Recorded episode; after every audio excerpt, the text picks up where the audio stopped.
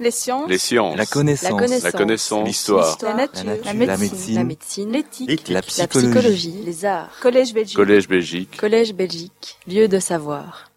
Monsieur le directeur de la classe Technologie et Société, Monsieur Jourquin, Mesdames, Messieurs les hauts fonctionnaires, chers amis, chers collègues, c'est avec un grand plaisir que je viens et je reviens chaque année à l'Académie pour vous parler d'un thème européen.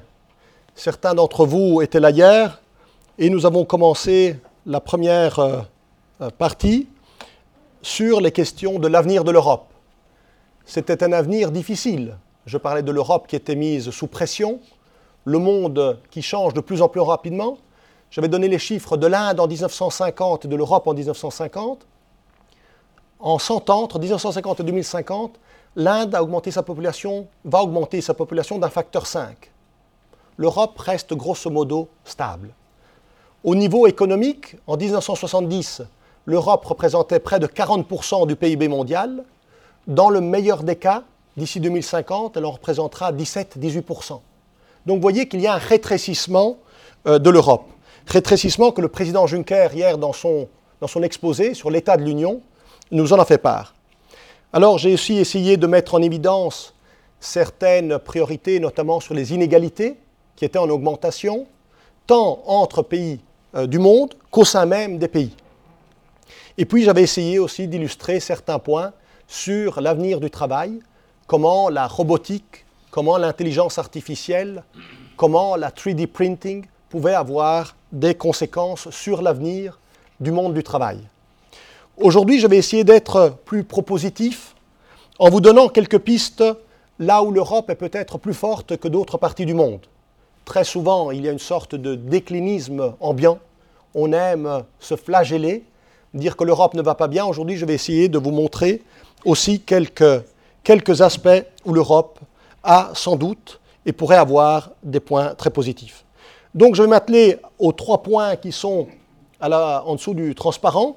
D'abord sur une Union européenne qui soit ouverte et orientée vers l'avenir. On a beaucoup de tendances aujourd'hui qui ont tendance à ne pas être ouvertes, mais au contraire renfermées sur soi-même, un esprit nombriliste, et qui regardent le passé avec une certaine nostalgie, plutôt que regarder l'avenir avec euh, ouverture. Ensuite, je vais essayer d'illustrer certains progrès, mais aussi certains risques dans l'enchevêtrement entre l'homme et la technologie. De plus en plus, il y a une interface entre l'homme et la technologie qui est de plus en plus forte. Pensez à votre vie si vous avez un blackout électrique de quelques minutes. Si vous êtes un professionnel, vous rendez compte ce que c'est. Pensez que votre Internet ne fonctionne pas durant quelques secondes et vous avez une animosité qui s'élève. Donc pensez à beaucoup d'éléments qui font partie de notre quotidien. Lorsque le métro a deux minutes de retard, les gens commencent à se pousser. Inquiets parfois à juste titre, mais aussi parfois simplement petits soucis techniques. Donc il y a cet enchevêtrement de plus en plus fort. Et je terminerai d'ici à peu près une quarantaine de minutes sur les styles de vie durables. Qu'est-ce qu'on appelle euh, European Sustainable Lifestyles? Hier, on a eu une discussion sur le pragmatisme et les vœux pieux. Je pense qu'on doit toujours être équilibré entre un certain pragmatisme, un peu ce qu'a fait hier le président Juncker, en disant ce qu'on fait au quotidien, mais aussi essayer d'avoir un espoir. Thomas More n'est jamais loin. Sans utopie, je pense que l'homme regarde trop la terre plutôt que le ciel. Donc je vais essayer parfois d'être pragmatique et parfois au contraire d'être un peu euh, utopique. Alors co-création et, et durabilité.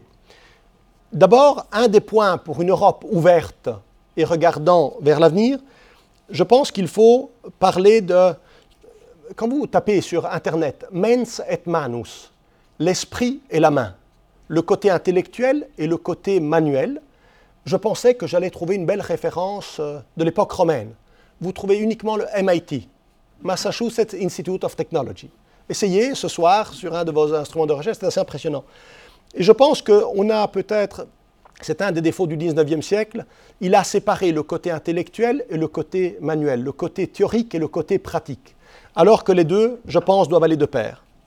Quand je parle de behind the silos, c'est au-delà de théorie et de pratique, aussi passer d'un secteur à l'autre.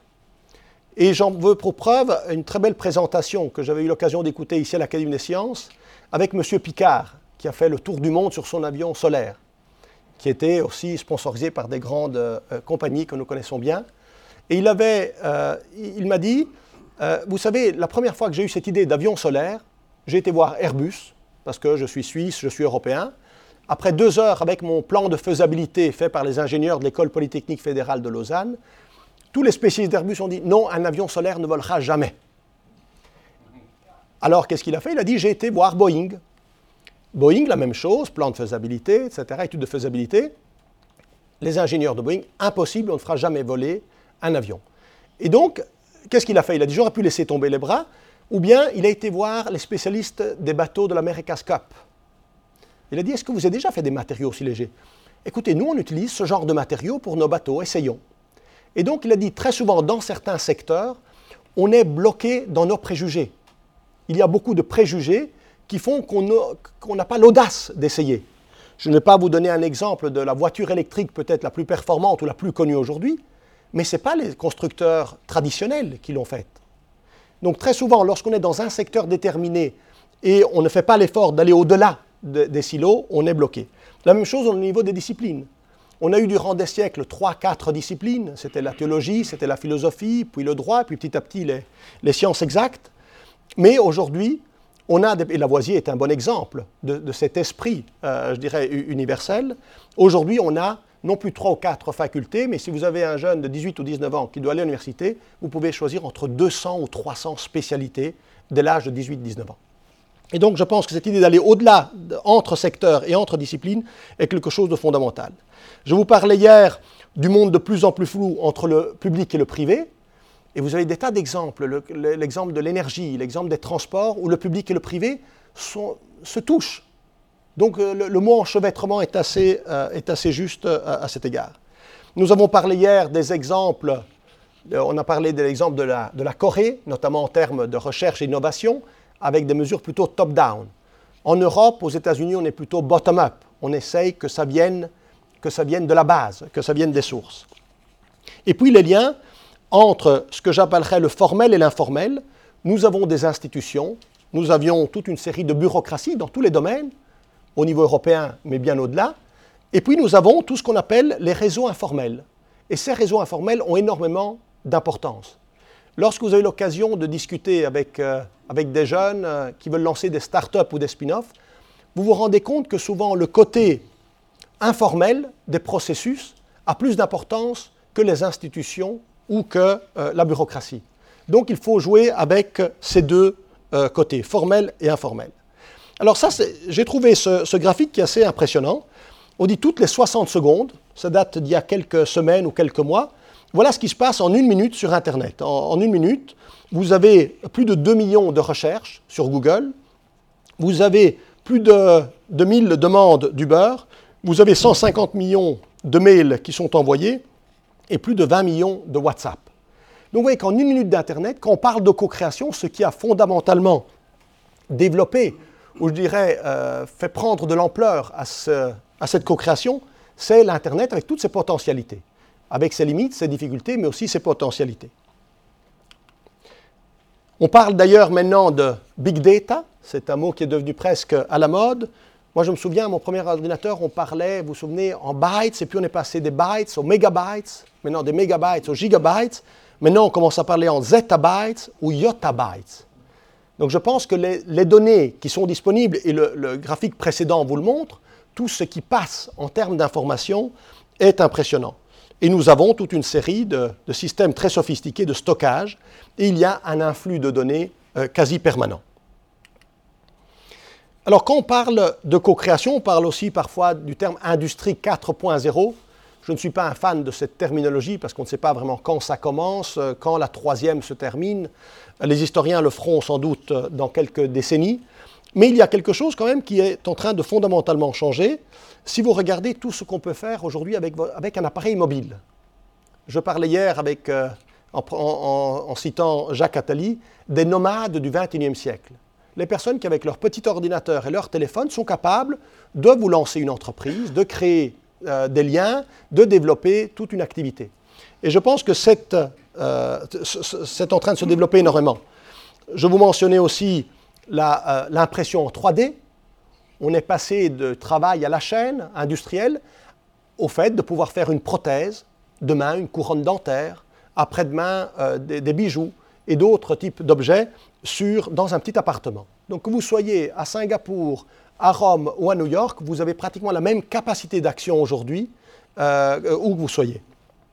Et donc d'un côté, on a une globalisation quasi permanente, et de l'autre côté, on a une territorialisation qui a rarement été aussi forte. Un attachement au territoire, que ce soit dans les produits locaux, que ce soit dans le goût du local, que ce soit au niveau des partis politiques qui reviennent sur un certain nationalisme. On a aussi, et, je mentionnais aussi cette phrase de Tom Goodwin, Uber est la compagnie de taxi la plus large au monde, mais n'a pas une seule voiture. Facebook est le média le plus populaire, mais ne crée aucun contenu. Alibaba est le détaillant le plus important, mais n'a aucun, stock, si vous voulez. Et Airbnb est la, société qui, fournit le plus de nuitées, mais ne possède pas euh, la moindre chambre. Quelque chose, something is happening. Alors, qu'est-ce qu'on peut faire pour essayer de stimuler cette co-création? J'ai repris certains collègues de la DG Recherche qui ont développé cela au niveau du knowledge management.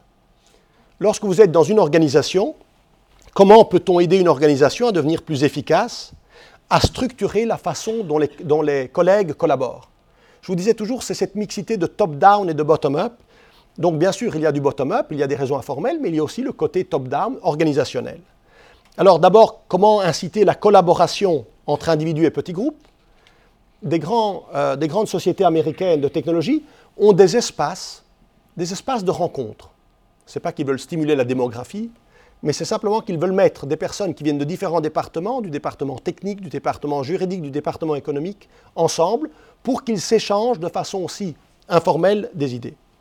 Alors le niveau de transparence est aussi important on parle de plus en plus à une époque où on mettait, tous les documents étaient strictly confidential. Certains d'entre vous se rappellent de cette, où on avait des, destructeurs de papier particuliers pour que rien ne se sache. Aujourd'hui, par contre, c'est les niveaux de transparence qui sont importants. La collaboration entre entités organisationnelles différentes. Là aussi, ce n'est pas toujours évident que des techniciens se mettent ensemble avec des économistes, avec des juristes.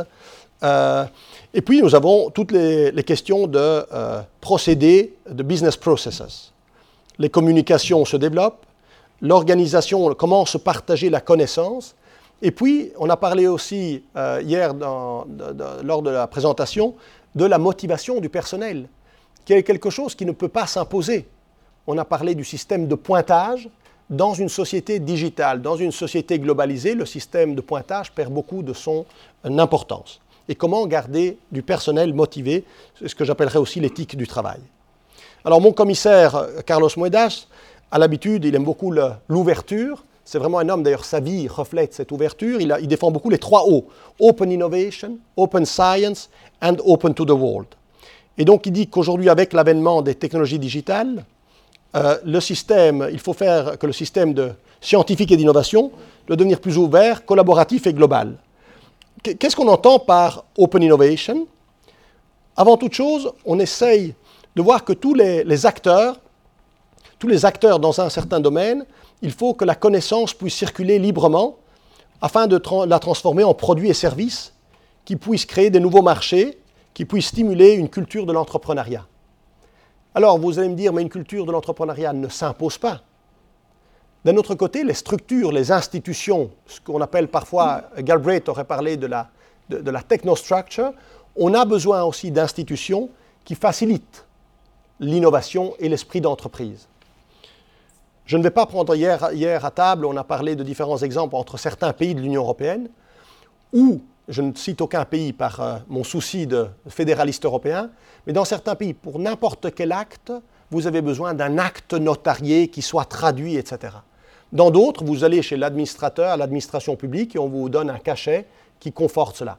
Donc d'un côté, c'est une procédure qui vous coûte 3 4 000 euros, de l'autre côté, ça vous coûte un quart d'heure. Et donc là aussi, on a des procédures qui sont diamétralement différentes. Euh, dans le passé, on a connu pas mal de, sociétés qui étaient tout à fait fermées, cloisonnées, où il fallait que les personnes intelligentes, spécialisées, travaillent dans notre société, dans notre domaine. Il faut absolument bénéficier de la recherche afin de découvrir, développer et aussi simplement euh, transporter les choses, mais au sein de la même organisation. Donc c'est des systèmes cloisonnés. Si on voulait créer les meilleurs, c'était celui qui crée la meilleure idée dans l'industrie qui gagnait. Et puis évidemment, il fallait contrôler la propriété intellectuelle. Ça, c'était les systèmes cloisonnés. Aujourd'hui, par contre, dans les systèmes d'innovation, on doit travailler, et vous avez beaucoup de ce qu'on appelle crowdsourcing, où vous devez utiliser la connaissance qui se trouve partout. Et vous avez des grandes firmes de mode, des grands architectes, qui utilisent des plateformes de crowdsourcing pour avoir les meilleures idées. Et puis, ils les récompensent 1 sur 1000, grosso modo, c'est 1 sur 1000, c'est le chiffre. 1 sur 1000 est récompensé de son activité. Mais plutôt que d'avoir trois projets par les trois designers ou les trois architectes de votre bureau, vous avez parfois euh, plusieurs milliers de personnes qui peuvent, euh, qui, peuvent euh, stimuler une idée. La recherche est souvent, la recherche et l'innovation est souvent externalisée. Et puis, l'idée, c'est d'essayer de trouver la meilleure façon d'exploiter cette idée tant au niveau interne qu'externe. Et puis, on utilise aussi, et ça c'est tout un débat pour les juristes, la propriété intellectuelle. Si vous voyez tous les grands procès entre les grandes compagnies de téléphone, téléphonie mobile, vous avez pratiquement une fois par mois un Coréen, un Américain qui se renvoie la balle pour savoir ça c'était mon brevet, ça c'est le tien, etc. Qu'est-ce qu'on peut faire pour favoriser cet écosystème de la co-création? D'abord, montrer que, essayer de mettre au premier plan l'innovation ouverte et le transfert de connaissances. Dans beaucoup d'organisations, qu'elles soient privées ou publiques, souvent on a tendance à retenir l'information. C'est l'opposé de l'open access. D'un côté, on a l'open access où l'information est disponible pour chacun, et dans beaucoup d'organisations et de sociétés, c'est l'inverse. Il faut ensuite essayer d'embrasser des systèmes innovants et des marchés aussi qui soient euh, à forte euh, croissance. On parle aussi, et moi j'aime beaucoup le terme d'innovation hub. Vous avez certaines parties du monde, et nous avons des exemples que j'ai illustrés hier, si vous pensez à la Bavière, si vous pensez à Stockholm, si vous pensez à la région autour de Milan, qui sont des hubs d'innovation, où il y a une sorte d'écosystème d'innovation, où les universitaires parlent aux entrepreneurs, les entrepreneurs parlent aux financiers et développent ainsi des activités économiques. Un autre point, on a, aussi traité des questions d'éducation. Comment faire que les universités et les organisations de recherche publiques, vous pensez au Max Planck, au Fraunhofer, à des grands centres de recherche, soient plus entreprenants. J'ai eu l'occasion de gérer des panels d'évaluation, des panels d'experts académiques durant près d'une vingtaine d'années dans différents secteurs, et je me rends compte que finalement, le métier de l'académique, sa plus-value, c'est dans la précision, dans la rigueur, mais beaucoup moins dans l'entrepreneuriat ou dans le risk-taking. Et donc, je m'excuse auprès des quelques académiques peut-être qui ont ces deux qualités. Je pense souvent que c'est des qualités opposées. Je me suis retrouvé dans des panels où les, c'est souvent, c'est presque toujours trois experts de différentes nationalités, de différentes disciplines, qui regardaient la, date de la bibliographie. Oui, mais ça, c'est un peu dépassé. Euh, qui regardaient si la référence est exacte. Et c'est le travail de l'académique. L'académique est rigoureux, est précis, il ne laisse rien passer euh, de, de ce point de vue-là. Mais de l'autre côté, celui qui est entreprenant, je dis souvent, je ne sais pas combien de diplômes avait Steve Jobs, je ne sais pas combien de diplômes avait euh, Bill Gates, mais souvent parmi les grands innovateurs sont des gens qui ont passé très peu de temps à l'université. Donc ils n'ont pas du tout cet art de la précision, de la rigueur, presque l'opposé. Donc comment rendre les universités plus entreprenantes? Et puis une intégration du capital dans euh, l'écosystème. C'est quelque chose d'assez différent entre l'Europe et les États-Unis. On a parlé hier des business angels venture capitalistes, où il y a aussi une différence assez euh, flagrante. Alors, quand on parle d'open science, j'ai déjà cité l'open access. Vous avez l'accès qui est ouvert. La façon, on parle aussi aujourd'hui de citizen science. Et vous le voyez parfois, même dans des débats politiques, je pense qu'aux dernières euh, élections présidentielles françaises, lorsqu'on parlait d'énergie nucléaire, tout de suite, vous aviez des blogs qui disaient non, M. Hollande se trompe, M. Sarkozy est plus précis ou vice-versa. Vous avez une sorte de peer review, revue par les pairs, mais par les citoyens eux-mêmes, qui vont sur Internet, qui peuvent trouver les données, qui peuvent dire voilà, telle donnée n'est proche de la réalité, celle-là est beaucoup plus éloignée. Et vous avez toute une série, notamment sur les open data, aussi un grand travail euh, qui, est en train d'être fait pour exploiter de façon intelligente toutes ces données. Et j'avais écouté un, professeur euh, qui, expliquait, en réalité, dans les open data, souvent les données, les gens pensent que c'est ce qu'on met sur Facebook. Et lui disait, vous savez, ce qui est important, ce n'est pas tellement ce qui est sur Facebook, parce que ça, c'est ce que vous voudriez être. C'est votre relevé de dépenses sur votre carte Visa. Ça, c'est ce que vous êtes vraiment. Et sur Facebook, c'est ce que vous voudriez être. Donc, c'est la différence de perception. Donc, comment on gère ces données? Celui qui se présente d'une certaine façon. Donc, il y a des deux côtés, ce sont des données, mais certaines qui sont, entre guillemets, plus réelles et d'autres qui sont peut-être plus, euh, plus éloignées de, de, la réalité. Alors, quand on parle de coproduction de la connaissance, c'est aussi un point essentiel de la, de la co-création. Et je pense que c'est là aussi où euh, l'Europe a, euh, a, a, déjà a des points à marquer. D'un côté, on a eu pendant longtemps le mode du monopole académique sur la production de la connaissance. Ce n'était pratiquement qu'au sein des universités qu'on créait la connaissance. Aujourd'hui, de plus en plus, on voit qu'il y a une coproduction de la connaissance sur base de certains problèmes. Vous avez certains, c'est impressionnant, vous avez une, une association, euh, the Association of the Protection of Birds. La première fois que j'ai entendu ça, je me dis, mais ils se sont trompés de réunion.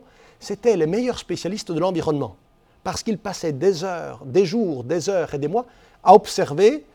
Ils regardaient les oiseaux, évidemment, c'est leur, euh, leur passion.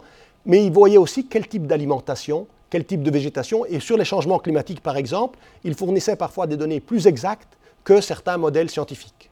Donc vous avez toute une série de, euh, dans la coproduction de la connaissance où il faut, c'est difficile hein, pour les académiques de l'accepter.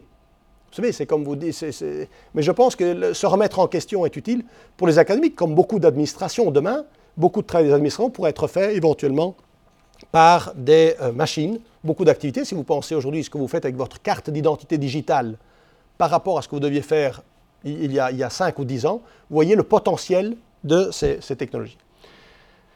Et donc, quand on a ce mode de coproduction de la connaissance, ils ont souvent un impact positif sur la société et sur l'économie, et qui est plus, euh, plus probable si cette recherche est coproduite. Alors ça, c'est un papier que j'ai pris de professeur Davenport, qui dit que les valeurs et les composantes de la, de la connaissance, d'après lui, 70% de la connaissance se retrouve dans l'attitude des gens. Donc ce sont les hommes et les femmes qui sont à la base de la connaissance. La technologie n'intervient que pour 10%, et tout ce qui est procédé, procédé de transfert de la connaissance, pour 20%. Donc il a essayé de quantifier.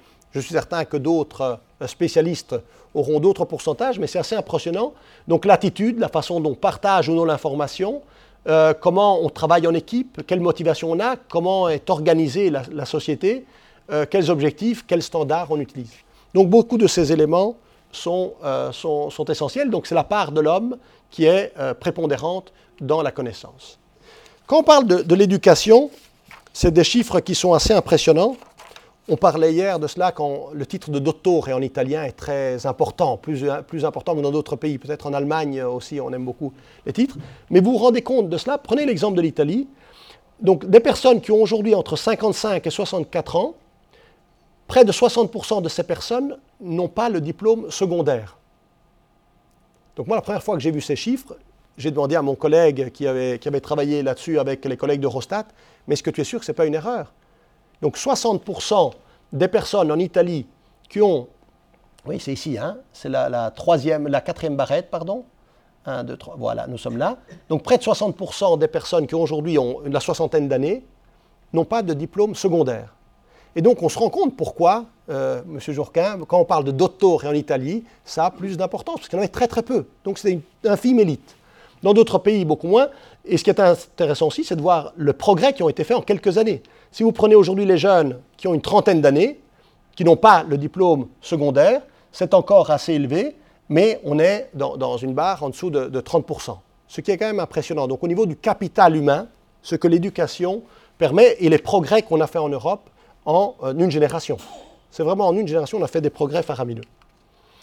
Alors quand on parle de la, de la perception des citoyens sur la science et la technologie, on a essayé de faire cet exercice. Moi, je trouve que l'eurobaromètre est assez bien fait parce qu'il donne le, sentiment de la population européenne.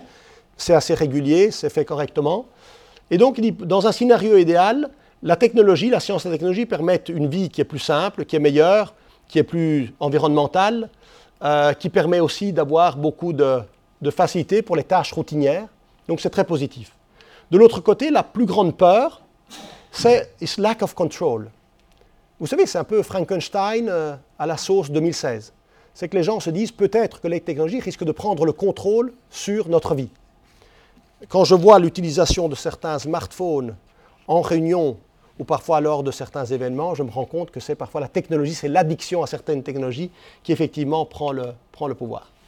Alors, autre élément, vous savez, les, quand on parle en, sciences sociales, les gens aiment beaucoup les, débats aussi sur la, la, sémantique, la différence entre multidisciplinaire, interdisciplinaire et transdisciplinaire.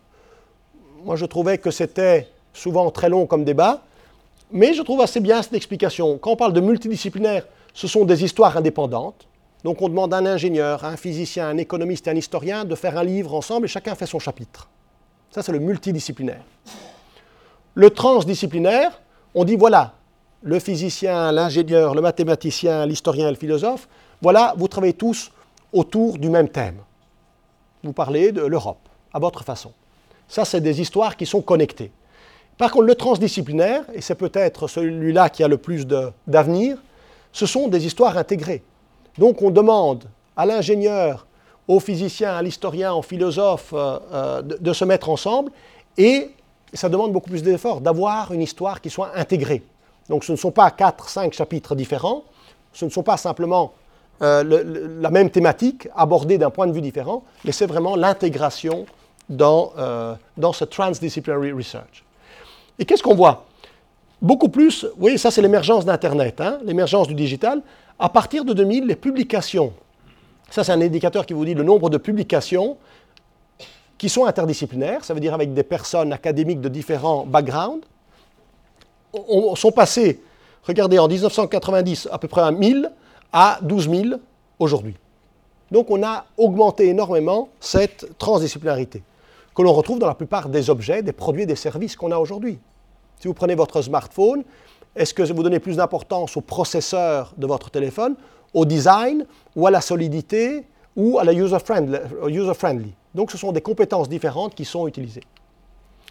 Alors parlons un peu, quand on parle de technologie, des grands euh, progrès et des, risques aussi entre l'homme et la technologie. Ça, j'aime beaucoup ce dessin. Vous l'avez tous vu. Si vous aimez le Vatican, vous avez la chapelle Sixtine. Donc, c'est l'homme qui donne la main à Dieu. C'est un chef-d'œuvre de Michel-Ange. Et aujourd'hui, c'est cette image-ci qu'on voit plus fréquemment. Vous pouvez vous demander d'abord, qui est, ça c'est l'homme ou c'est Dieu Vous pouvez vous poser la question. Et puis ça, si c'est quelqu'un qui, a malheureusement un handicap et qui a mis une prothèse et qui donne la main à un de ses amis.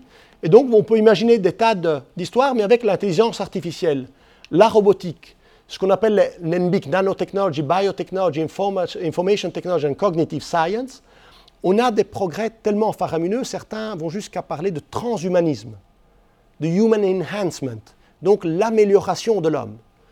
Alors la première fois que j'ai eu des collègues qui m'ont parlé de ça, je me dis, mais ça me semble un peu farfelu. Ce sont des vœux pieux ou ce sont des, scénarios un petit peu farfelus. Et puis il me dit, non mais est-ce que tu n'as pas une couronne dans ta bouche? Oui, une, deux, oui. Est-ce que euh, tu as des lunettes? Oui, c'est vrai. Est-ce que ton papa, ta maman n'ont pas une prothèse? Oui, éventuellement. Et donc, vous voyez que cette idée de human enhancement, on est en train petit à petit de l'appliquer à notre corps humain. Donc, on a cette, tendance, grâce à toutes ces, ces, sciences et ces technologies, un développement faramineux, donc une nouvelle interface entre l'homme et la euh, technologie. J'ai pris quelques chiffres qui montrent un peu, Schumpeter parlait de la creative destruction, non, ce grand économiste autrichien parlait de la creative destruction. En fait, l'entrepreneur détruit et c'est grâce à la destruction qu'on a le, progrès, le progrès économique. Alors, c'est une étude de McKinsey qui montre que pour obtenir la même capacité qu'un iPhone 4, on est au 7, je pense. Hein. donc, vous voyez, c'est les chiffres de 2013. Vous voyez aussi l'accélération du changement. Hein. donc, l'iPhone 4, excusez-moi si je suis un peu dépassé, il aurait fallu 5 millions de dollars en 1975 pour avoir la même capacité qu'un iPhone. Donc, le petit appareil que vous avez que vous n'avez plus parce qu'il est dépassé, vous devez imaginer que cela aurait requis 5 millions de dollars. Pour décoder le, génome humain, a demandé 13 ans et 3 milliards. Je ne suis pas spécialiste en la matière, je fais confiance à cette étude de McKinsey, enfin je fais confiance, je le lis avec intérêt. D'après eux, en 2025, cela nécessitera 1 heure et 100 dollars. De la même façon, une autre, mais ça c'est plus factuel et c'est plus vérifié, j'étais très proche de ce chiffre-là quand je travaillais dans le domaine de l'énergie, le prix d'un panneau photovoltaïque a été divisé par 7 entre 2000 et aujourd'hui. Donc moi, je me souviens, à la fin des années 90, les grands promoteurs des énergies renouvelables, c'est formidable parce que ce sont des, technologies indigènes qu'on produit chez nous. Et aujourd'hui, évidemment, on les produit à l'extérieur, mais le prix a baissé de façon substantielle. Alors, j'en viens un petit peu aussi à la part euh, aussi environnementale. Aujourd'hui, on extrait chaque année environ 70 milliards de matière des entrailles de la Terre. Et vous voyez qu'à partir des années 60, ça a fortement, très fortement augmenté, que ce soit dans la biomasse, que ce soit les minéraux, que ce soit les combustibles fossiles. Donc, euh, ça, me fait rappeler à cet ouvrage de Meadows, en 1972, Limits to Growth, les limites de la croissance. Jusqu'où peut-on aller avec cette euh, extraction dans le domaine euh, de l'environnement? Quand on parle d'innovation, on pense souvent aux produits. On a beaucoup parlé du smartphone, non? Le nouveau... mais on pense moins à l'innovation de procédés. Pensez dans toutes les organisations moyennes ou grandes l'impact du code barre. L'impact du code barre a complètement chamboulé la façon dont on stockait, dont on délivrait, dont on utilisait euh, les appareils. Il n'y a plus aucun ordinateur, il n'y a plus aucun meuble dans une grande organisation qui n'a pas un code barre. Tout de suite permet de dire où il est, quand il est arrivé, quand il faut le changer. Donc c'est une innovation de procédé. Ça, le marketing innovation, je l'aime beaucoup. Est-ce que vous mangez de la Nutella à 11h du soir? Eh bien oui, parfois oui. Dans le Ferrero Rocher, en fait, ce que vous mangez, c'est de la Nutella, mais elle est emballée. C'était une innovation de marketing. Elle est emballée dans du doré. vous voyez la façon. Donc c'est vraiment une innovation de marketing. On fait manger la même chose, mais emballée de façon diamétralement différente. Puis innovation d'organisation. On s'est rendu compte que sur les chaînes de montage de véhicules, beaucoup d'ouvriers à partir de 40 ans, 40-45 ans, devaient arrêter de travailler pour des mots de dos, simplement parce que les voitures étaient, euh, étaient au sol. On les a levées d'un mètre, et donc maintenant, les ouvriers peuvent travailler jusqu'à 60, 65 ans sans avoir ces, ces mots. Ça, c'est une innovation organisationnelle. Et la dernière, c'est l'innovation sociale, que j'aime beaucoup, parce qu'on la retrouve dans beaucoup, beaucoup de domaines, et elle fait un peu le lien entre le social et l'écologique. Si vous pensez à la voiture partagée, si vous pensez au vélo partagé, ce sont souvent des innovations qui vous permettent de payer moins et d'avoir souvent un meilleur service, sans avoir les ennuis du maintien, de la, de la euh, manutention de, ces éléments. Et ça se développe de plus en plus, l'innovation sociale, et c'est quelque chose là aussi où l'Europe, je pense, est, assez forte. Alors la technologie a permis, a permis de, de, réaliser les rêves de l'homme. Elle a permis à l'homme de, de, voler, de vivre plus longtemps. Qu'y a-t-il de plus merveilleux, sauf pour les, les coûts de la sécurité sociale et de la santé, que de vivre plus longtemps?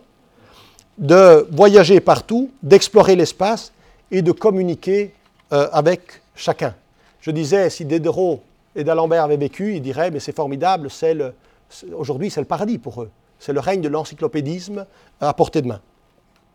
On a aussi des, risques qui ont changé. Donc les risques, quand on parle de, de technologie et de comportement, on voit que les risques traditionnels ont eu tendance à baisser. La malnutrition, la pollution à l'intérieur des, maisons, euh, les questions d'eau, les questions d'hygiène, les questions sanitaires, qui étaient une grande cause de décès euh, prématurés, ont baissé. Ce qui est en train de beaucoup augmenter par contre, les risques modernes, c'est le tabac, l'inactivité, l'obésité. Je vais vous montrer tout à l'heure quelques chiffres assez impressionnants sur certains parlent. L'OMS parlait d'une épidémie de l'obésité. La même chose, les risques locaux ont eu tendance à baisser, si vous prenez les risques euh, locaux. Par contre, ce qui a beaucoup augmenté, ce sont les risques globaux. Donc la pollution de l'air dans les villes, rappelez-vous le, smog, non? Le, mot smog, quand je dis ça à mes enfants, ils ne comprennent pas ce que je dis, mais nos parents savaient très bien de quoi on parlait. Aujourd'hui, par contre, si la pollution de l'air a diminué, les gaz à effet de serre sont euh, toujours en augmentation, malgré les grandes conférences, les fameux COP. Euh, au niveau mondial, on est toujours dans une augmentation des gaz à effet de serre. Autre risque, c'est la mixité des infrastructures. On parle beaucoup des, drones, on parle beaucoup des, voitures euh, euh, sans, pilote, on parle beaucoup dans le domaine militaire de ce type d'avion. Et donc, ce qui est peut-être un des grands risques, c'est la mixité. Lorsque vous avez des voitures humaines et des voitures sans pilote, quelle est la décision? Vous avez eu des cas récents où on a dû faire, il y a eu des problèmes, notamment au niveau légal. Les gens qui avaient des voitures automatiques donnez d'abord la mort à celui qui conduisait. Si vous voyez que quelqu'un est sur votre, votre bande, et donc vous imaginez le choix de la voiture, c'est la voiture qui doit faire un logiciel qui doit décider pour vous, est-ce que je me prends la voiture en face, est-ce que je tue les trois enfants qui sont sur le bord de la route, ou est-ce que je, fais une autre mesure Donc dans, le cas des voitures auto-conduites, c'est extrêmement difficile d'avoir cette cohabitation. Si vous n'avez que des voitures automatiques, probablement vous n'aurez jamais une voiture qui viendra en face de vous. Les problèmes techniques, je pense, c'est une étude de Bosch, 95% des cas sont des erreurs humaines, ce ne sont pas des problèmes techniques. Ce n'est pas un problème de, rupture de frein, de rupture de volant, c'est des, erreurs humaines. Donc si vous avez uniquement des voitures auto-pilotées, euh, je dirais, il n'y a pas d'énormes soucis. Par contre, c'est ce mélange entre l'humain et la technologie. La même chose pour les drones. Imaginez les drones en ville qui vous peuvent faire des petites livraisons en ville. Si elles rencontrent euh, d'autres types d'objets mis par euh, le linge d'une maman qui a mis ça sur, alors que ce n'est pas prévu, enfin de, beaucoup d'autres choses qu'on peut imaginer. Mais donc c'est le mélange des, usages des infrastructures.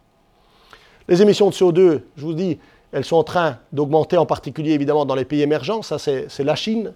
C'est impressionnant. en une dizaine d'années, ils sont passés de 3 gigatonnes de CO2 à près de 8 gigatonnes de CO2, évidemment en utilisant le charbon qu'ils ont à disposition euh, chez eux.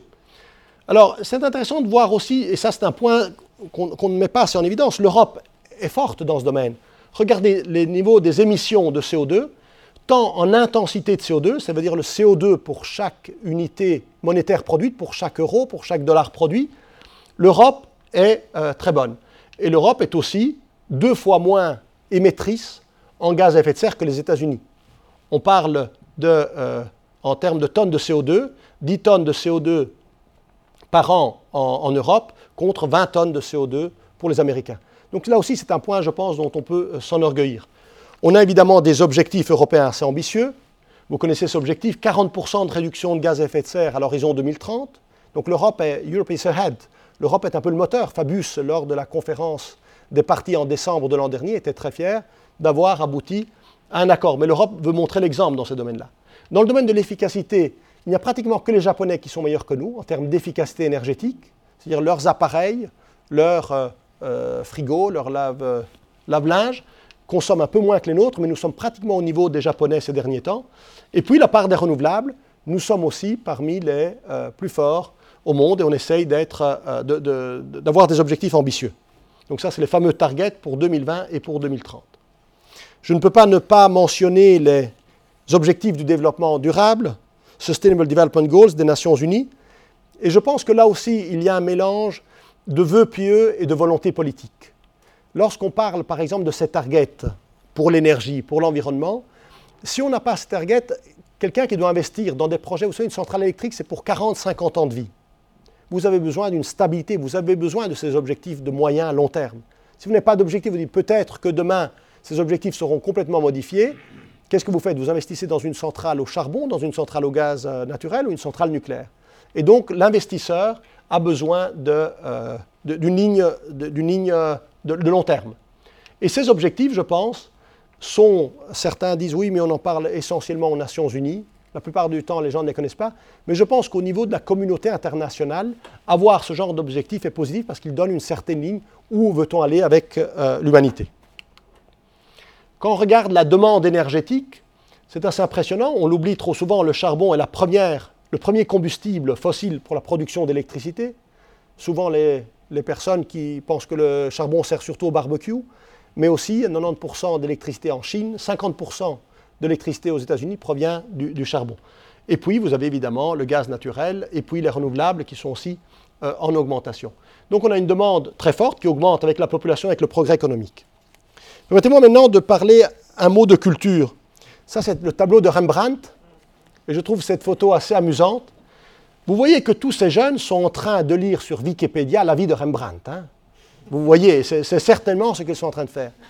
Et donc, je pense que lorsqu'on parle de culture et ici je vois le Collège Belgique qui est le lieu de savoir par excellence, la culture doit aussi faire face à, cette nouvelle interface entre l'homme et la technologie. Comment rendre nos musées en Europe plus attractifs Il y a des exemples faramineux, des exemples superbes de musées qui sont parvenus à s'adapter, à rendre attractifs grâce au toucher, au visuel. Euh, donc vous avez toute une, certaine idée d'expérimentation du musée, comment rendre nos musées euh, qu'ils soient effectivement un peu plus intéressant pour ces jeunes qui sont déjà très occupés. Alors, deux grands concepts que, j'aime beaucoup et qui ne sont pas, à mon avis, opposés, mais qui s'enrichissent l'un l'autre. L'un, c'est ce qu'on appelle l'autonomisation individuelle. Je n'ai pas trouvé de meilleure traduction française. L'individual empowerment. Jamais l'homme n'a été aussi maître de son destin. Et la femme, évidemment. L'homme et la femme, l'homme avec un grand H.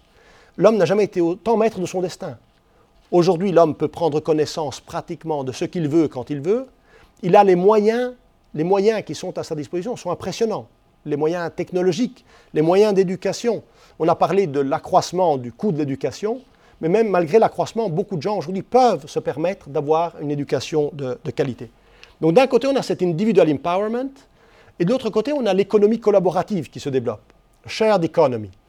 Alors cette économie, je vous montrais tout à l'heure les exemples de quelques grandes sociétés euh, de, l'économie collaborative. Euh, là aussi, il y a des, points très positifs, mais aussi quelques points un peu moins réjouissants. Du point de vue positif, si on prend l'économie collaborative, on augmente les échanges sociaux, on peut avoir une vie plus communautaire, on peut avoir des nouveaux services, on permet de mettre, l'économie collaborative permet d'avoir l'autonomisation individuelle et la responsabilité sociale. Très souvent, qui travaille dans l'économie collaborative, je pense aux voitures partagées, je pense aux vélos partagés, il y a beaucoup d'autres exemples, se mettre ensemble. Et puis je dis Paolo humaniora canamus, chantons des choses un peu plus humaines. Donc il y a quelque chose de très beau dans, l'esprit de l'économie collaborative. Du côté évidemment négatif, il y a la précarité du travail, vous avez tous entendu parler en, Belgique, en France, on parle beaucoup de l'ubérisation de la société. On parle beaucoup de libé of work. On a aussi ce passage de la communauté locale. Beaucoup d'initiatives de l'économie collaborative partent au niveau local et finalement sont absorbées par des plateformes mondiales. Si vous prenez les grandes plateformes, ce sont des plateformes, souvent d'ailleurs américaines, euh, qui prennent le dessus sur les communautés locales. Et puis on parle de shared values, de valeurs partagées à des quasi-monopoles. Et donc ça, c'est peut-être certains côtés négatifs de, euh, l'économie collaborative. Un élément que je voulais mentionner parce que je trouve qu'il est à mi-chemin entre l'économie, le social et le politique, c'est la euh, détention de la propriété. Alors vous allez me dire, mais pourquoi vous nous parlez de ça? Juste prenez ces deux exemples, l'Allemagne et l'Italie. En Allemagne, moins de 50% de la population est propriétaire de son bien.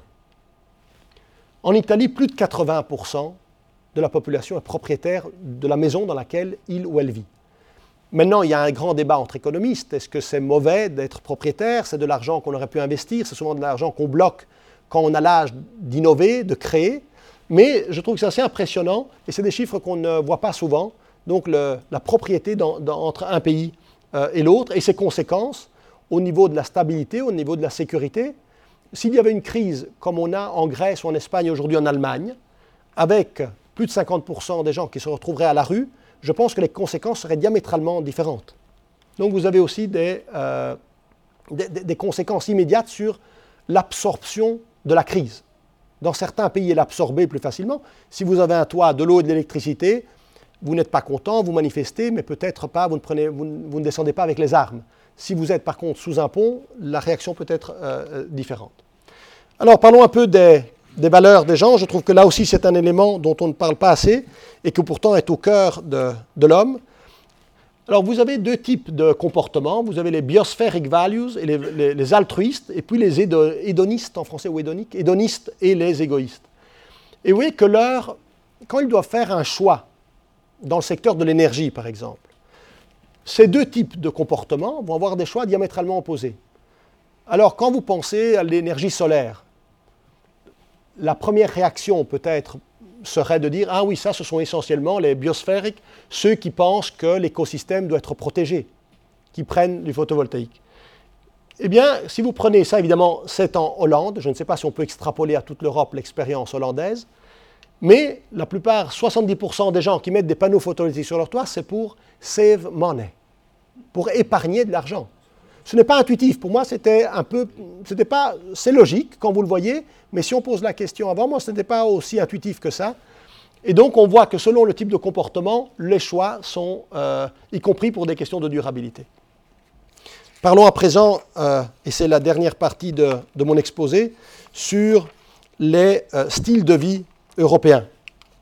Alors, on parlait tout, à l'heure des anciens ou des, ou des classiques en tout cas. Que faut-il être pour être heureux? Et Kant nous dit il faut avoir quelque chose à faire, quelque chose à aimer et quelque chose à espérer. C'est la recette de la happiness selon euh, Kant. De façon beaucoup plus euh, concrète, aujourd'hui, il y a de plus en plus de, de travaux de recherche, beaucoup plus d'acteurs qui parlent du beyond GDP, au-delà du PIB.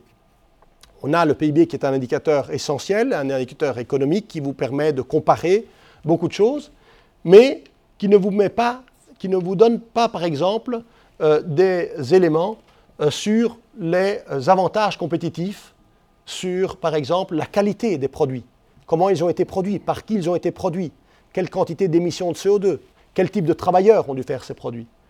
Aussi, la, question de Beyond GDP, on voit que les moteurs de la croissance ne sont pas seulement le bas coût des salaires, comme on a souvent tendance à le prendre, mais c'est l'innovation, c'est l'éducation, c'est les universités.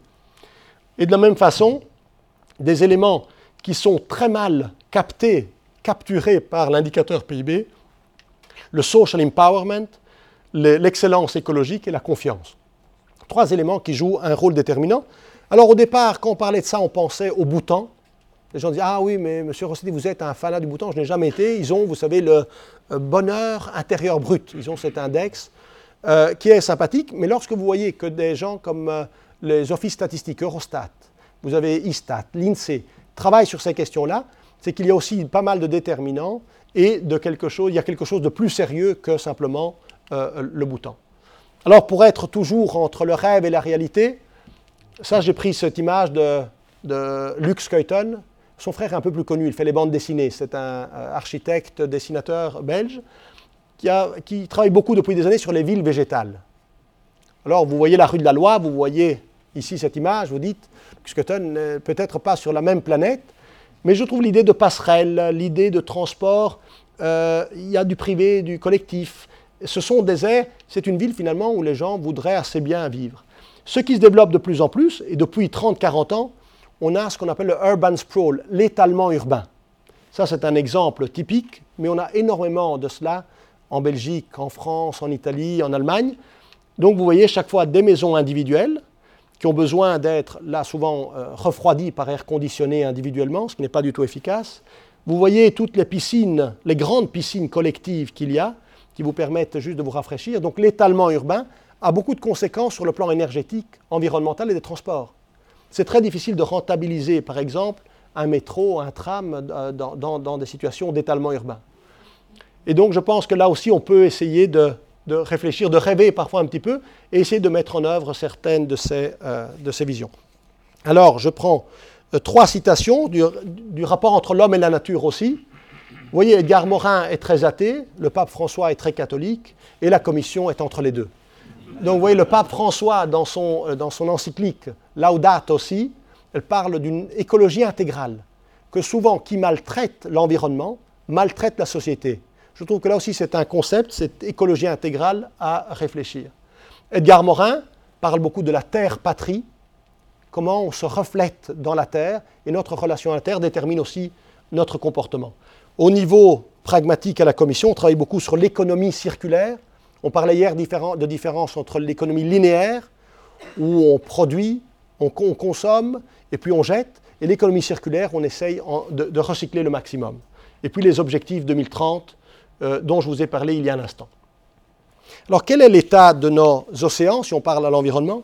Ce qui reste le plus longtemps au fond des océans, ce sont les filets de pêche. Les filets de pêche qui se cassent, qui se, qui se rompent, restent, ont une durée de vie de 600 ans. Donc chaque fois qu'un bateau de pêche va dans la mer du Nord ou en Méditerranée et a un petit problème technique, il se coupe, il se casse, pendant 600 ans, on s'en souviendra. Les pampers et les bouteilles en plastique, je dirais que c'est le deuxième dans, la liste, 450 ans de vie dans les océans.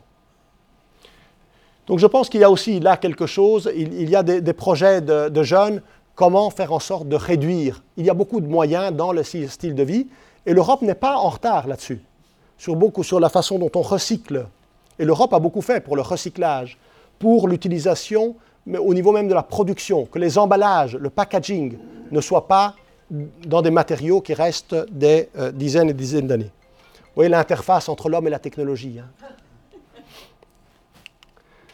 On a deux types de management, deux paradigmes, celui du contrôle et celui de vivre avec l'eau, par exemple. D'un côté, quand on essaye de contrôler l'eau, les risques sont quantifiés, on essaye de trouver des solutions optimales. On essaye par exemple d'avoir des grands réservoirs. Vous avez des puits d'orage dans beaucoup de villes. Vous avez des puits d'orage lorsqu'il y a des grandes tempêtes, plus d'eau que prévu. Eh bien, vous devez construire ces puits d'orage de 50, 100 mètres de profondeur qui vous permettent d'éviter les inondations. Lorsque vous voulez essayer de vivre avec l'eau, eh bien, on essaye d'avoir des systèmes plus résilients, d'avoir des toitures vertes, d'avoir des espaces des espaces verts. Donc, il y a, je dirais, le système industriel l'époque industrielle était très très proche de ce système-là. On dominait la technologie, on dominait la nature. Aujourd'hui, je pense, on doit trouver un système de, vivre avec la nature. Et il y a des, aspects souvent euh, plus proches. Si vous prenez les canaux en France, les anciens canaux, il y a 3-4 siècles, étaient faits de façon beaucoup plus intelligente qu'aujourd'hui. On ne plantait pas d'arbres tout le long, ou quel type d'arbres, ce n'était pas le même type d'arbres qui après provoquent des problèmes de navigation et autres. Autre élément intéressant aussi de prospective, et là aussi l'Europe est assez en avance, c'est sur, depuis des siècles, le temps consacré au transport est assez égal. Grosso modo, les, les spécialistes des transports vous disent, depuis toujours, l'homme et la femme ont passé deux heures dans les transports. Tantôt c'était pour aller au champ, tantôt c'était pour aller à la fabrique, à l'usine. Aujourd'hui, vous êtes dans les embouteillages, je parlais de la rue de la Loire ou de la rue Béliard, mais vous passez plus ou moins deux heures dans les transports. Ce qui a énormément changé, c'est la vitesse. On est passé, durant des siècles, c'était la vitesse du cheval. C'est pour ça d'ailleurs que toutes les villes sont à 30 km dans presque toute l'Europe. Si vous voyez, les villes sont à 30 km, parce que la distance que vous faites à cheval, tranquillement, au pas et au petit trot. Donc c'est une euh, distance. Pendant des siècles, on avait la même vitesse. Et puis, depuis évidemment la révolution industrielle et surtout la deuxième partie du XXe siècle, la vitesse des transports, on est passé du cheval au supersonique. Et puis, ce qui a encore plus changé, c'est le transport pour, euh, c'est l'énergie pour les transports. Donc ce qui a fondamentalement changé, ce n'est pas nos comportements, depuis des siècles, depuis des millénaires, deux heures, c'est la vitesse et surtout l'énergie consacrée au transport.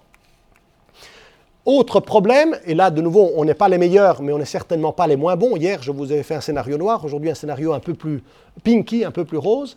Vous voyez qu'aux États-Unis, si vous prenez les derniers chiffres en 2008, on en a près de 35% de la population qui a un niveau d'obésité. D'accord? Les États-Unis, ici, United States, 30% d'obésité.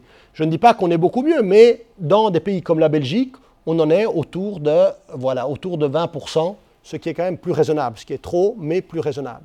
Donc, cette, parmi les risques, peut-être cette épidémie euh, de, l'obésité, qui est un problème majeur au Mexique, au Chili et dans d'autres pays d'un côté, donc, on a l'obésité, de l'autre côté, on a le gaspillage alimentaire. Ici, vous voyez les chiffres que j'ai repris de la FAO, la Food and Agriculture Organization, qui montrent qu'en moyenne, en Europe, on gaspille euh, plus de 200 kg, près de 250 kg d'alimentation par an.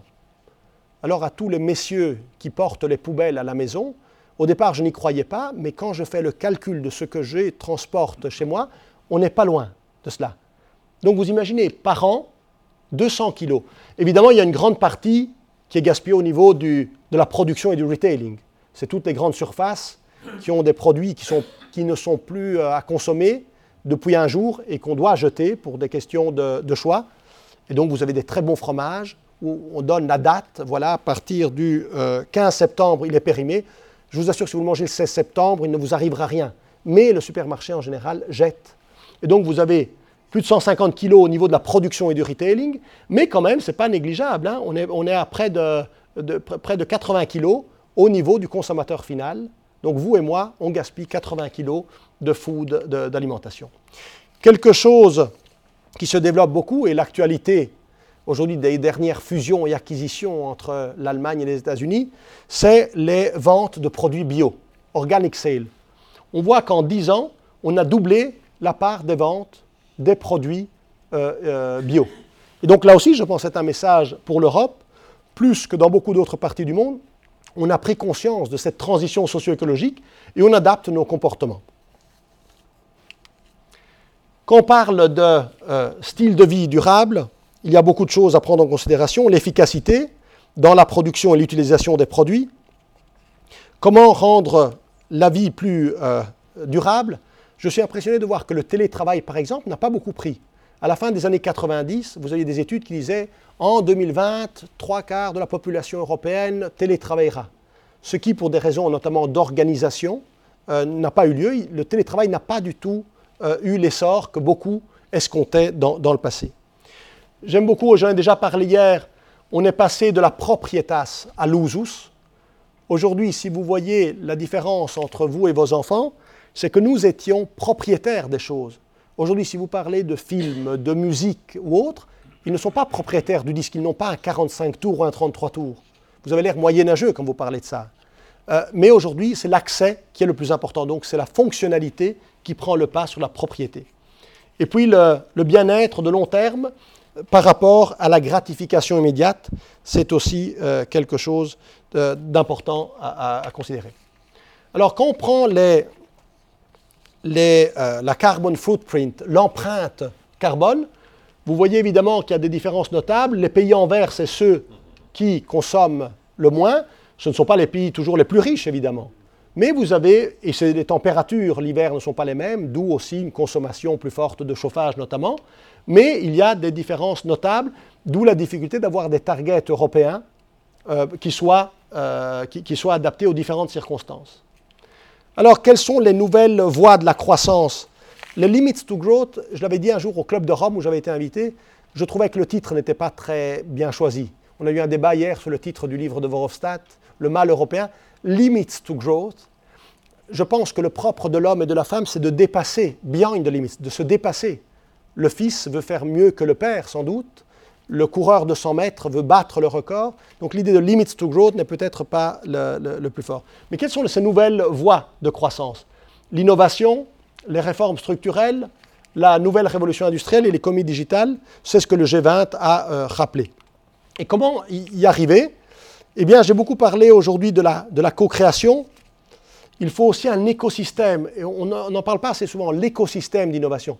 Il ne suffit pas de mimer ce que font les, les amis à la Silicon Valley pour développer le même type d'écosystème. Donc ces liens entre l'université, le fournisseur de capital, l'écosystème d'innovation est essentiel. De plus en plus, je vous le disais, on parle de user-driven innovation. C'est l'utilisateur qui crée c'est un peu l'exemple des mountain bikes. Qui a inventé les mountain bikes? Ce n'est pas ceux qui faisaient les vélos classiques, c'était des groupes de personnes qui voulaient connaître, qui, aimaient le vélo, qui voulaient le faire en montagne, et donc ils ont user-driven innovation. C'est les utilisateurs eux-mêmes qui développent l'innovation. Alors, on essaye toutes ces belles idées aussi de les mettre en pratique. Il y a des appels à propositions dans le programme cadre, Horizon 2020.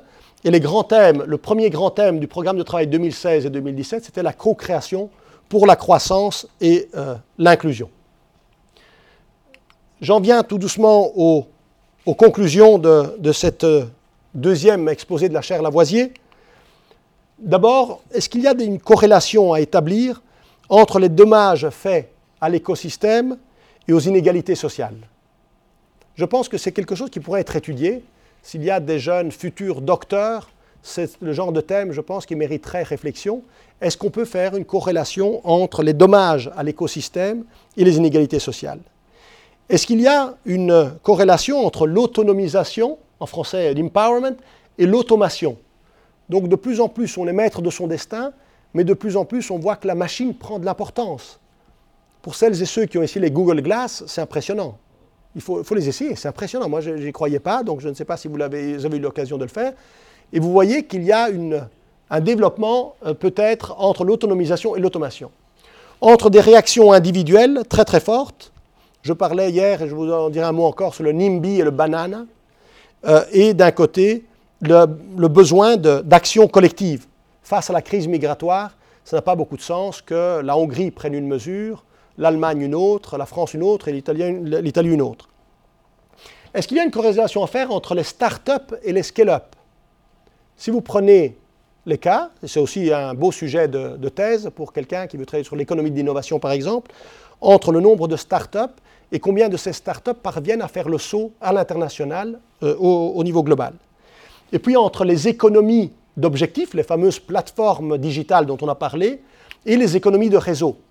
Très souvent, on voit que ces plateformes, les économies de réseau, c'est-à-dire la finance, les médias, la politique et la philanthropie, se touchent, se jouxtent. J'en arrive un peu à la, à la valeur réelle des choses. J'aime beaucoup parler de la valeur réelle parce qu'ici, voilà, ça c'était le 11 mai 2015, il y a une vente chez Christie's, c'est Pablo Picasso, Les femmes d'Alger. Le prix de ce tableau, 179 millions de dollars. Alors, certains d'entre vous, c'est le plus grand rêve d'avoir ce tableau dans votre salon, dans votre living room. Et l'autre élément que je trouvais intéressant, c'est la comparaison entre un baril de pétrole, un baril c'est 159 litres. Si vous aviez 159 litres de Chanel numéro 5, cela vous coûterait entre 200 et 300 000 euros. Alors la comparaison n'est pas raison. les usages sont évidemment différents, mais je trouve qu'il est intéressant de voir un baril de Chanel numéro 5, le coût 200 000, 300 000 euros. Alors, quelles sont quelques forces de l'Europe? D'abord, on, est un continent, tout le monde le critique, mais tout le monde veut y, veut y entrer. Donc c'est assez particulier. Hein on est considéré un petit peu au niveau mondial, je vous en parlais hier, pas de croissance, euh, je vous parlais de la nonine hier. Donc on, est dans un système où d'un côté on critique beaucoup l'Europe, mais c'est le pays qui reste toujours un des plus attractifs, une des places du monde les plus attractives. Évidemment, c'est son système de santé, son éducation, aussi sa recherche, son art, sa culture qui font que c'est un continent qui, reste au XXIe siècle extrêmement attractif. On a les, valeurs dont j'aime beaucoup parler des valeurs matérialistes, les valeurs d'acquisition, extraire, produire, consommer, jeter, ça c'est l'économie classique. Et puis vous avez le happiness et la qualité de vie, on parle plutôt de welfare, de développement socio-écologique, d'économie circulaire. Qui en Europe, on est parvenu à combiner ces deux choses. Beaucoup d'autres parties du monde sont plus matérialistes, ont effectivement des taux de croissance plus élevés, mais leur qualité de vie est beaucoup plus basse. Si vous prenez beaucoup de parties de l'Asie aujourd'hui, si vous leur demandez ce que vous voulez venir en Europe ou non, beaucoup vous diront si on pouvait, on le ferait.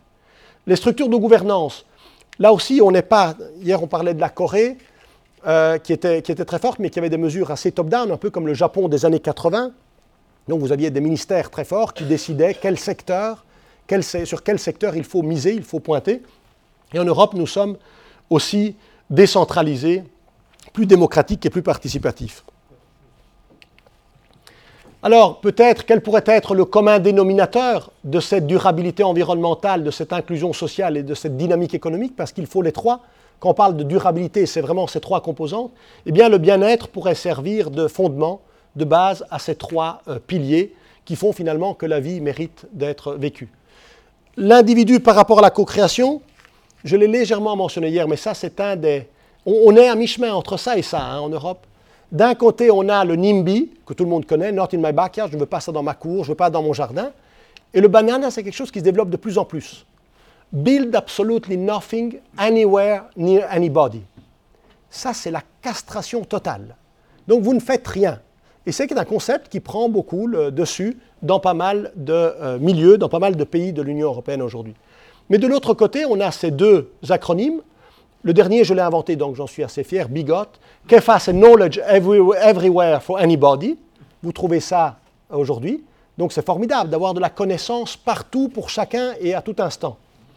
Et Bigot, c'est le Beyond GDP, Beyond Oil et Beyond Tangible. Je pense qu'on est dans un monde qui va de plus en plus vers l'intangible.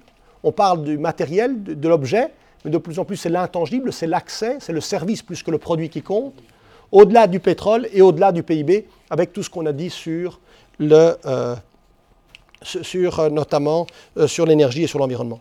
Alors, quel type de rinascimento peut-on avoir pour l'Europe? Et c'est mon avant-dernier slide. L'Europe peut être un hub. Je ne pense pas que l'Europe prendra un jour, au cours de ce siècle, le leadership dans une technologie déterminée. Je n'y crois pas beaucoup. Vous avez tellement de concurrence, vous avez tellement de possibilités.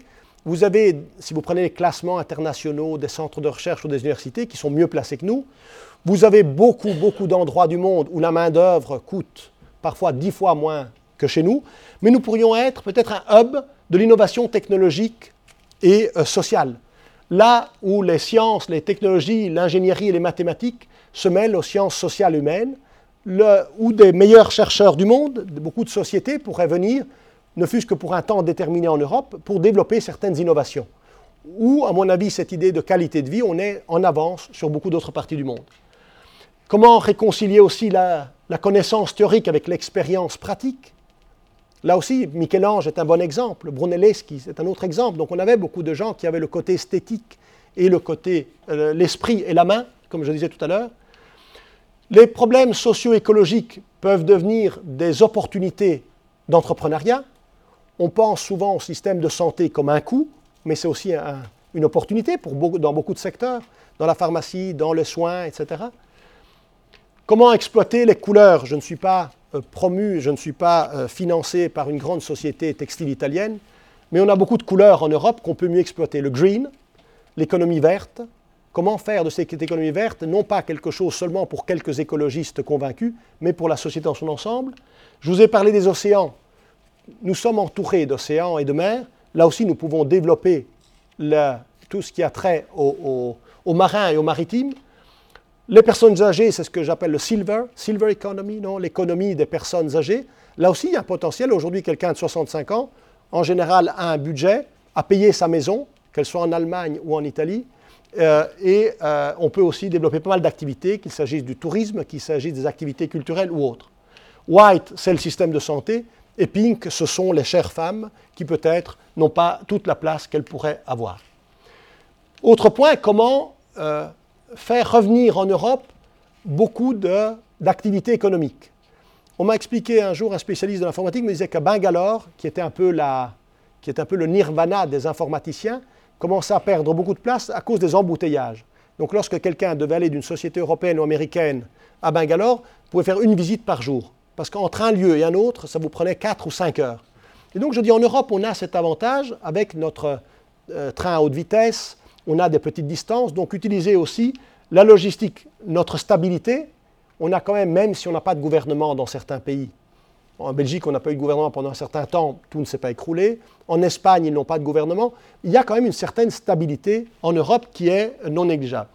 On a des capacités de gestion et un certain respect des droits de propriété intellectuelle euh, euh, qu'on ne retrouve pas dans toutes les parties du monde une union positive entre l'autonomisation individuelle et l'économie collaborative. Comment faire que ce fait que l'homme puisse faire ce qu'il veut puisse être aussi utilisé pour une économie qui soit plus collaborative? Et puis peut-être, c'est de nouveau peut-être un vœu pieux, mais on a des directives qui rendent ce vœu pieux beaucoup plus concret, l'homme comme gardien, comme jardinier de la planète, avec un bon équilibre entre la précaution absolue, je vous parlais de Nimbi et Banana, où on est tellement précautionneux qu'on n'ose rien faire, et ce que j'appelle l'enfer éthique, où on fait tout et n'importe quoi sans se préoccuper de la génération future.